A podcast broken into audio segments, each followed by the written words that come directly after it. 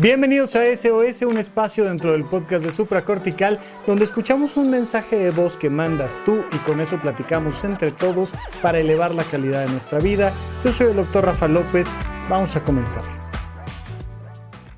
Hola Rafa, ¿cómo estás? Yo soy Ana y quería agradecerte por tu entusiasmo por hacer el podcast. Y mi hora favorita de escucharte es por las mañanas mientras me arreglo. Yo quería pedirte algún consejo, alguna recomendación sobre mm, cómo lograr ese espacio de eh, introspección y de más que nada de ser honestos con uno mismo. Eh, me pasa que a veces estoy muy cansada mentalmente y pues hacer ese tipo de trabajo emocional creo que sí requiere algo de energía. Gracias. Ana, querida, muchas gracias por la pregunta y la respuesta es muy clara. ¿Cómo hacer ese espacio de introspección? Poniéndolo en la agenda de forma recurrente. Fíjate en esto, eh, vamos a cambiarnos tantito de temática y vamos al tema del ejercicio. Oye, Rafa, ¿cómo le hago para hacer ejercicio? Ponlo en la agenda es que, ok, mira, yo lo que voy a hacer es que voy a estudiar de tal hora a tal hora y voy a trabajar de tal hora a tal hora y voy a comer de tal hora a tal hora. Y, y entonces lo que voy a hacer es que voy a hacer ejercicio de, de 601 a 6058 para luego este, poder salir corriendo. Por... Mm, híjole, va a estar complicado. Para hacer ejercicio hay que dedicarle un buen rato en la agenda.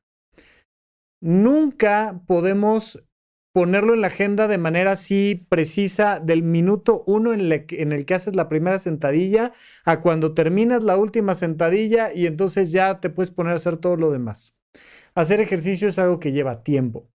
Hay que ponerse la ropa de gimnasio, a veces hay que trasladarse fuera de casa, a veces se hace dentro de casa, pero hay que ir a una área donde nos vamos a poner a hacer ejercicio.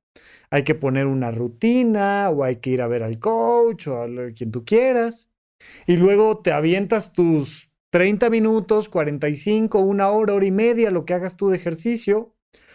Y luego hay que recuperarse. No sé si alguna vez has tratado de entrar a una junta vía Zoom, este, inmediatamente después de hacer ejercicio, ¿no? O, te entra una llamada telefónica y estás ahí en la última parte del ejercicio y dices, tengo que atender esta llamada y pues, ah, hasta para hablar necesitas tres minutitos para recuperar el aire. Y muchas veces, dependiendo de la intensidad de ese ejercicio, pues requieres media hora para poder arrancar de nuevo. Entonces, entre la media hora antes de ir a hacer ejercicio y la media hora de recuperarte, que a veces se vuelve una hora y una hora, pues necesitas dedicarle un espacio de tres horas al ejercicio en tu agenda. Y entonces, pues eso, pues toca ponerlo en la agenda. No, hay cuando de repente y de la nada me aparezcan tres horas, me pondré a hacer ejercicio. No va a pasar. De verdad, no va a pasar simple y sencillamente. No vas a encontrar el tiempo para ponerte a hacer ejercicio. Lo mismo pasa con el tema de la introspección. Por eso hay gente que recomienda o acostumbra ir a terapia los lunes a las 6 de la tarde. ¿Por qué? Porque es mi mejor día y yo ya tengo mi día de la semana o mi día cada 15 días o mi día cada mes, no importa, no tiene que ser diario. Pero yo ya tengo un espacio dedicado en la agenda para esto. Mira, yo por ejemplo, yo los fines de semana suelo desgastarme bastante, o sea, son días en los que trabajo mucho, los sábados, los domingos, y necesito como arrancar despacito la semana. Así funciona mi agenda. Entonces, pues yo no empiezo a trabajar los lunes a las 8 de la mañana. Me tengo que dar como hasta las 10 más o menos para que ya esté yo listo para arrancar, porque ay, pues es de domingo a lunes es el día que descanso un poquito más y entonces el lunes me la llevo con calma y arranco con mi rutina de mañana despacito, porque, porque me conozco. A lo mejor en otro momento de mi vida fue al revés, fue el viernes, sabes que hay que cancelar toda la tarde del viernes porque el viernes me recupero o hay un día entre semana en el que, no, y, te vas conociendo en términos de tu agenda. Pero hacer una introspección no se va a dar de la nada. No vas a tener un día en el que digas, oye, hoy tengo tres horas, qué buena onda. Me voy a poner a hacer introspección porque acabo emocionalmente cansada y entonces pues, pues hoy, se me vino muy bien. ¿Y qué crees? La próxima semana me, aparecieron otras tres horas y, y luego la siguiente y no. Si no le haces el espacio en tu agenda, no va a suceder. Pero ahí entra algo que se llama conflicto de valores. Ahí entra todo este sistema donde de repente tienes que decidir si haces ejercicio o meditación o haces un trabajo de introspección o vas a terapia o te vas al cine con tu pareja o estudias para el examen o... Y entonces, pues, pues ¿qué pongo en la agenda? Por eso la importancia de la planeación semanal. Recuerden que horizonte1.com es una plataforma donde eh, ofrecemos un montón de cursos pregrabados, pero además tenemos actividades virtuales em, en tiempo real vía Zoom y además tenemos estas actividades presenciales de las conferencias, los retiros, etcétera, etcétera. Bueno, una de las actividades que tenemos en horizonte1.com que dirige Pepe Valdés son las sesiones de Planeemos Juntos. Entonces nos sentamos todos juntos el lunes en la tarde-noche a planear la semana. Porque si no planeas tener un día para planear tu agenda, no se va a dar, no se van a, presentar las modificaciones necesarias. No tienes que hacerlo dentro de Horizonte 1, es una de las muchas opciones, pero tú puedes tener tu jueves de planeación semanal o tu lunes de planeación semanal y ahí dices, mm, esta semana o esta quincena o este mes, ¿cuándo voy a tener este trabajo de introspección? Pero necesitas dedicarle tiempo específico. Y ese tiempo específico no es comodín, no es, ay, pues si no sale alguna otra cosa que realmente sea importante, entonces me voy a conocer a mí misma. No, pues oye, hay, hay, fiesta, perdón, ese día no puedo ir porque tengo mi sesión de introspección.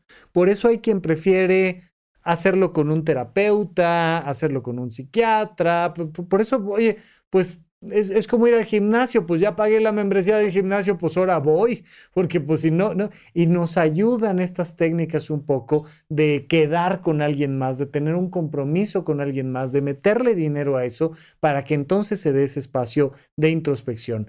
¿Es a fuerzas que tienes que ir a terapia, pagarle a un terapeuta para eso? No. Si lo puedes poner tú solita en tu agenda y te viene bien, adelante el hecho de que vayas con un terapeuta, pues te dará algunos servicios extra que te pueden ayudar bastante. Pero lo más importante es ponlo en la agenda como algo inamovible. No tiene que ser diario, no tiene que ser semanal. Puede ser quincenal, mensual, bimestral, trimestral, semestral, anual. Tú decides. Habrá gente que se que se planea para 15 días irse de vacaciones al año para hacer un proceso de introspección o te vas 40 días al desierto, cada quien. Habrá quien dice, no, yo le dedico 20 minutitos diarios en la tarde. Adelante, lo que te venga bien. Pero la respuesta es muy clara. Ponlo en la agenda. Vamos con nuestra siguiente pregunta. Hola Rafa, ¿cómo estás? Mi nombre es César Alemán. Eh, primero que nada, pues felicitarte por tu programa. Eh, ya tengo bastante tiempo, yo creo que un par de años que, que te sigo frecuentemente y, bueno, me gusta la manera estructurada en que abordas los temas y, creo que, que, aportan mucho. Fíjate que yo tengo un, un programa de radio eh, desde hace tres años y, bueno, pues me gustaría invitarte a, a, un capítulo, a hacer un capítulo, una colaboración, si, si en algún, en algún podcast, un par de podcasts escuché que tú estabas abierto a la invitación siempre y cuando pues, tuvieran ya un par de programas. Eh, bueno, no un par, sino varios programas. En mi caso, creo que tengo arriba de 100 programas, algo así. Este, están, están arriba en Spotify y te agradezco mucho y te mando un saludo. César, ¿cómo estás? Te mando un gran abrazo. A ver, primero que nada, decirles, ponemos todas las preguntas que nos hacen y además lo hago en este momento, no no, no había escuchado de qué iba esta pregunta hasta ahorita que lo estoy platicando contigo. Nos va a dar para platicar de algún tema interesante, ya verás. Pero de inicio, que sepan, todas las preguntas que nos mandan, todas las pongo, todas. Van en orden. Afortunadamente han ido llegando y llegando y llegando preguntas y entonces pues nos vamos alargando porque voy de tres en tres y ni hablar, así funciona este tema. César ya me invitó a, este, este programa que se llama La Tribu de Barak. Ya estuvimos ahí, ya platicamos. De hecho, recién hicimos la grabación. Seguramente este, este fue tu primer acercamiento, César. Muchas gracias. Ya después me escribiste en arroba en mis redes sociales. Si mal no recuerdo, platicamos en Instagram. Y entonces me hizo la invitación. A ver, siempre me encanta aceptar este tipo de invitaciones mientras mi agenda me lo permita por supuesto que sí, pero hay varias personas que me han invitado diciéndome, oye, estamos por arrancar un podcast y queremos invitarte para arrancar el podcast. Y les digo, no, no, no, invítame en el episodio 50. Siempre les digo el episodio 50 que podría ser el 49, podría ser el 36, podría ser el 52, pero les digo el episodio 50 porque eso es prácticamente un año de trabajo. Entonces, mi intención es yo con todo gusto, yo voy a la entrevista feliz de la vida, encantado. Pero mi intención es motivarlos a que haya un proyecto a mediano y largo plazo. Eh, lo más importante en el mundo de las redes sociales, sin duda alguna, es la constancia. De hecho, lo más importante en el desarrollo de nuestra vocación es la constancia. Oye, ¿quieres ser doctor, arquitecta, pastelero, este, directora de empresa? Lo que más vas a necesitar es constancia. Entonces, por eso siempre les digo, oye, vas a hacer un podcast, qué bueno. Oye, Rafa, deberías de hablar sobre tales temas importantes en un podcast. Deberías de hablar tú, pues haz tu propio podcast. Ah, pues sí, ¿verdad? Lo voy a hacer. Y entonces se arrancan con el podcast y me dicen, pero te quiero en la entrevista. Claro que sí. En el episodio 50 con todo gusto voy a la entrevista porque te quiero fomentar a que te avientes, pero a largo plazo. Lo más importante es nuestra vocación y la constancia de ese placer es lo más relevante dentro del mundo de la vocación. Entonces, pues nada, un poco para platicar de eso, para platicar también de que recuerdes que esta no es una consulta médica, esto es un programa, es un podcast, es un video de YouTube donde si necesitas algo urgente tienes que ir a terapia, tienes que ir a consulta, tienes que ir a un hospital, no te vayas a esperar. O sea, César me invitó hace un montón de tiempo y resulta que apenas estamos escuchando este, el, eh, el mensaje que nos mandó de inicio. Entonces, por favor, siempre ese disclaimer, tenerlo súper claro. Yo con todo gusto te doy mi mejor recomendación, pero nada va a sustituir a una consulta formal individualizada para ti específicamente para resolver ese problema que estés teniendo en el momento. Mientras tanto, mil gracias por la invitación y por allá está en la tribu de Barak la entrevista que me hizo César y yo feliz de, acompañarlos en los proyectos que podamos coincidir y coordinar. Bueno, vamos con nuestra siguiente pregunta. Hola Rafa, buenas tardes. Primero que nada, pues felicidades por este nuevo espacio y porque pues supracortical está llegando a más personas. Mi pregunta es por una situación que me pasa desde que soy niña y que he trabajado en terapia, pero pues mi terapeuta me ha dicho que así soy y que así lo tengo que aprender a controlar, pero no puedo. Eh, cuando era niña, pues me solían dejar en mi casa encerrada con llave porque no, mis hermanos son más grandes, no estaban en la casa y mis papás pues tampoco tenían cosas que hacer. Entonces eh, pues como sobreprotección me dejaban encerrada con llave. Y eso pasó durante muchos años de mi infancia. Y bueno, al final de cuentas, pues yo relacionaba estar encerrada como con angustia, con ansiedad, porque no tenía nada que hacer, no tenía libros, ni nada más que ver la tele. Ahorita, cuando que ya soy adulta, tengo 28 años, cuando yo tengo dos periodos en mi vida, uno que estoy muy saturada de trabajo porque estoy estudiando un posgrado y estoy trabajando. Y cuando son vacaciones, lo contrario, si no tengo absolutamente nada que hacer. Y no puedo, no puedo con el tiempo libre. Intento hacer cosas, pero no puedo. Me gana la ansiedad y termino no haciendo nada. Porque no es un deber de obligación. O sea, si no tengo un deber de obligación de la tarea o de un deber del trabajo, no hago nada. Lo más que puedo hacer es hacer ejercicio, pero pues es una hora y lo más tiempo estoy en mi casa y me la paso en mi casa encerrada eh, casi no tengo amigas con quien salir porque muchas no viven cerca de mi ciudad. Entonces, ayer fue uno de esos días y me dio un ataque de ansiedad muy grave y no pude controlarme. Y lloré mucho, me dormí, hice muchas cosas. Pero mi pregunta es, ¿cómo puedo salir de esto? O sea, ¿cómo puedo aceptar tener tiempo libre y estar en la casa sin salir, sin que me afecte mi salud mental? Andy, querida, me, manejas varios temas aquí. No es una sola pregunta, son varias cosas. Eh, vamos en orden un poco como lo fuiste presentando. Punto número uno. Eso no es sobreprotección. Eso es desprotección. ¿Ok? A ver, sí, existen muchas realidades en nuestra bellísima nación y en el planeta Tierra. No, no siempre papá y mamá pueden tomar las mejores decisiones aunque quieran, por motivos económicos, geográficos, de salud, por un montón de cosas. Yo no sé cuáles hayan sido las condiciones por las cuales tus papás hicieran esto, pero dejar a un menor de edad encerrado con llave en una casa no es sobreprotección, es desprotección, es un acto de negligencia. Por supuesto que no es lo mismo dejar a alguien de 17 años y medio, que es un menor de edad, en una casa, que dejar a alguien de 17 meses. Por supuesto que son cosas completamente diferentes. Sin embargo, en general, ¿no? Partiendo desde una perspectiva general, eso es negligencia y desprotección imagínate que algo pasa y tú no puedes salir de tu casa, no puedes pedir ayuda, no, nada. No hay un adulto responsable supervisándote. Eso, por supuesto, que es un tema importantísimo a tratar en terapia y a resolver. Una manera de resolverlo, por supuesto, siempre es entender que ya pasó, que ya somos adultos, tomar decisiones de si eso lo tengo que reclamar, no lo tengo que reclamar, lo tengo que perdonar, lo tengo que agradecer, lo que tú quieras. Ya lo trabajarás con tu terapeuta, pero, pero no me le pongas la etiqueta de sobreprotección. ¿Qué es la sobreprotección? Todo lo contrario. Mi mamá no me dejaba sola, bueno, nunca. O sea, no me dejaba ni cinco minutos sola en la casa cuando yo ya tenía 17 años y medio.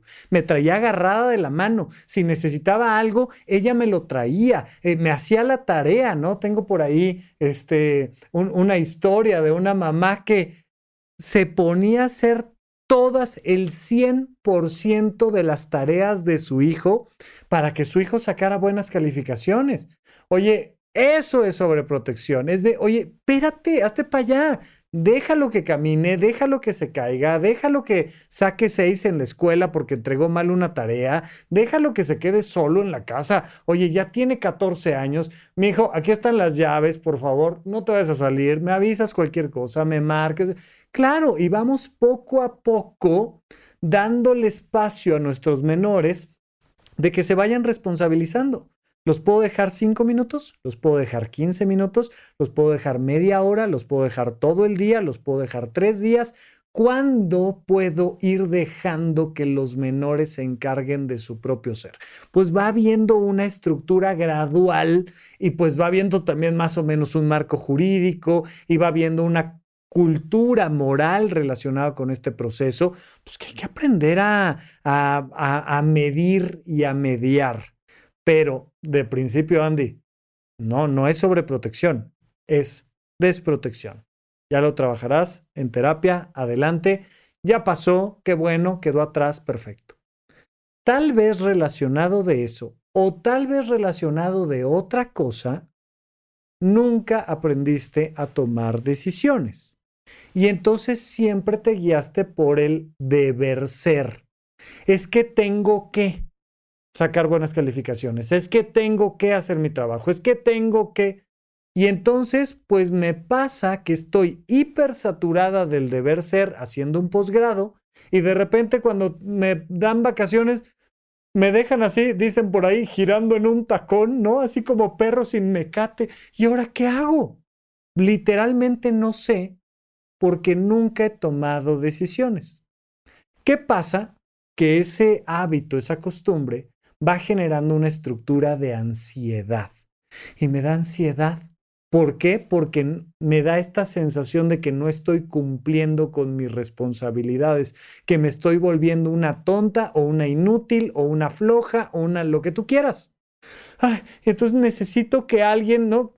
te digo, como perro sin mecate, me agarre para que me digan, aquí tienes que estar. Ah, bueno, entonces ya estoy cumpliendo con un deber ser. ¿Cómo se resuelve eso?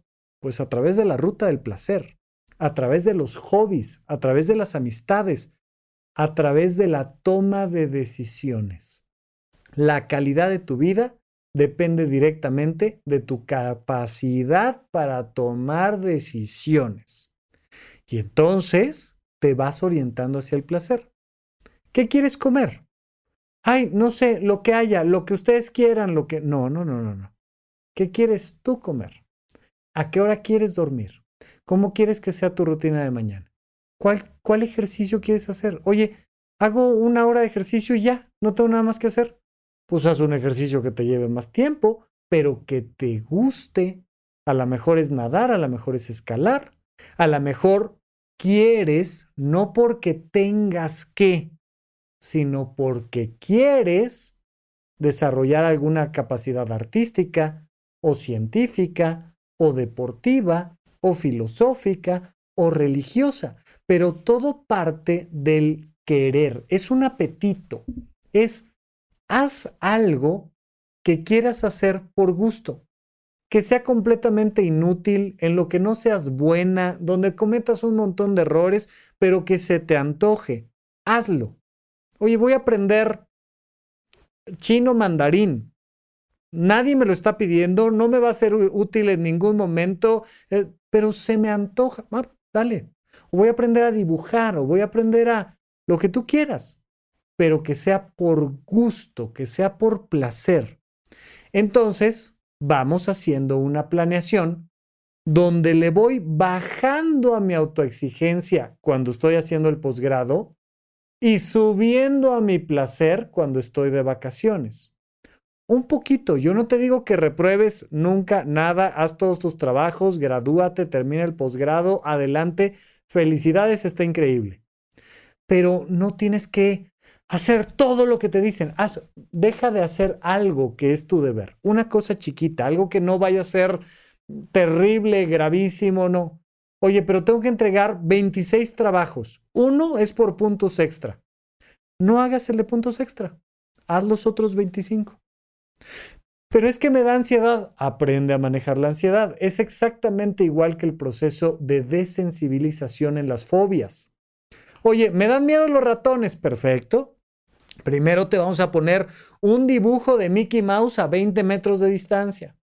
Y luego te lo vamos a ir acercando, acercando, acercando, acercando hasta que tengas el dibujo de Mickey Mouse aquí en la mano. Y luego lo vamos a cambiar por un dibujo más realista de un ratón y lo vamos a poner a 20 metros y lo vamos a ir acercando. Y luego lo vamos a cambiar por un ratón de verdad en una jaula a 20 metros. Y luego a 15, a 10, hasta que de repente ya tienes tú tu hámster de mascota y no pasa nada. Y te vas desensibilizando. Este proceso de enfrentar la ansiedad tiene que ver con la desensibilización.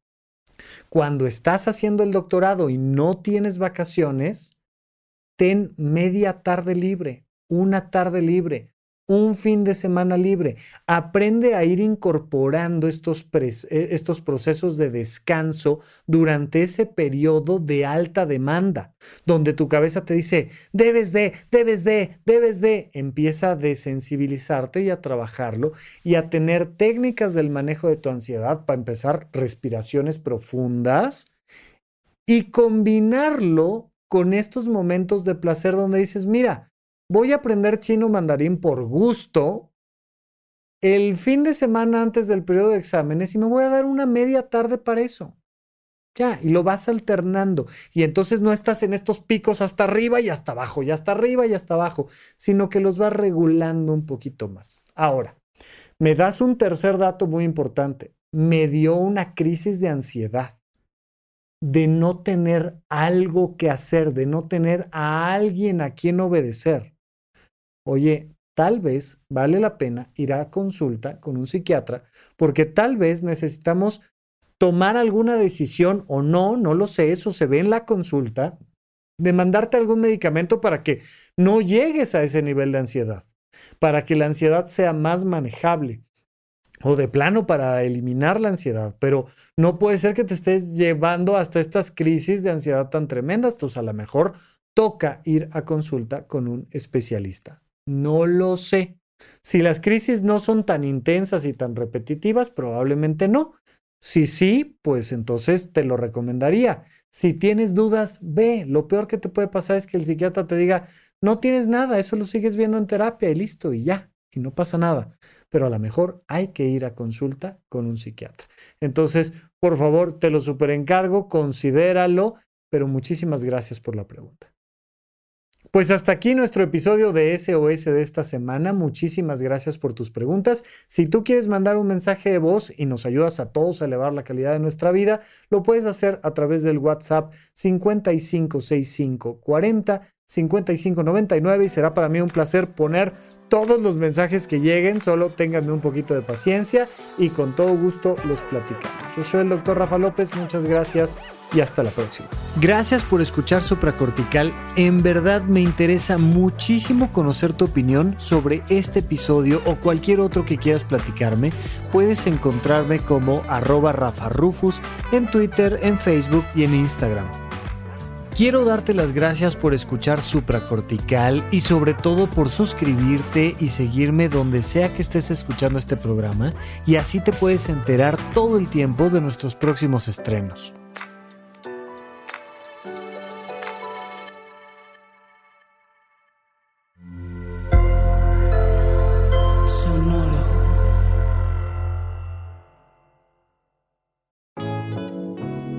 Somos el personaje principal de nuestra propia novela.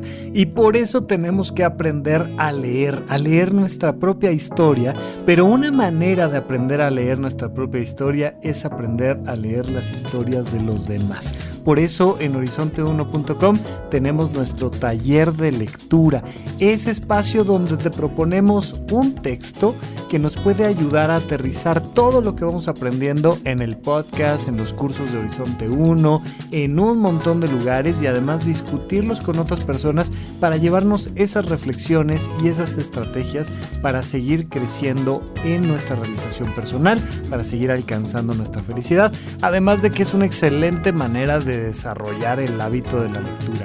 Constantemente te estamos proponiendo un nuevo texto y además tenemos estas sesiones virtuales en tiempo real vía Zoom donde platicamos de libros, de lecturas y por supuesto de nuestra propia historia. Nos vemos en horizonte1.com.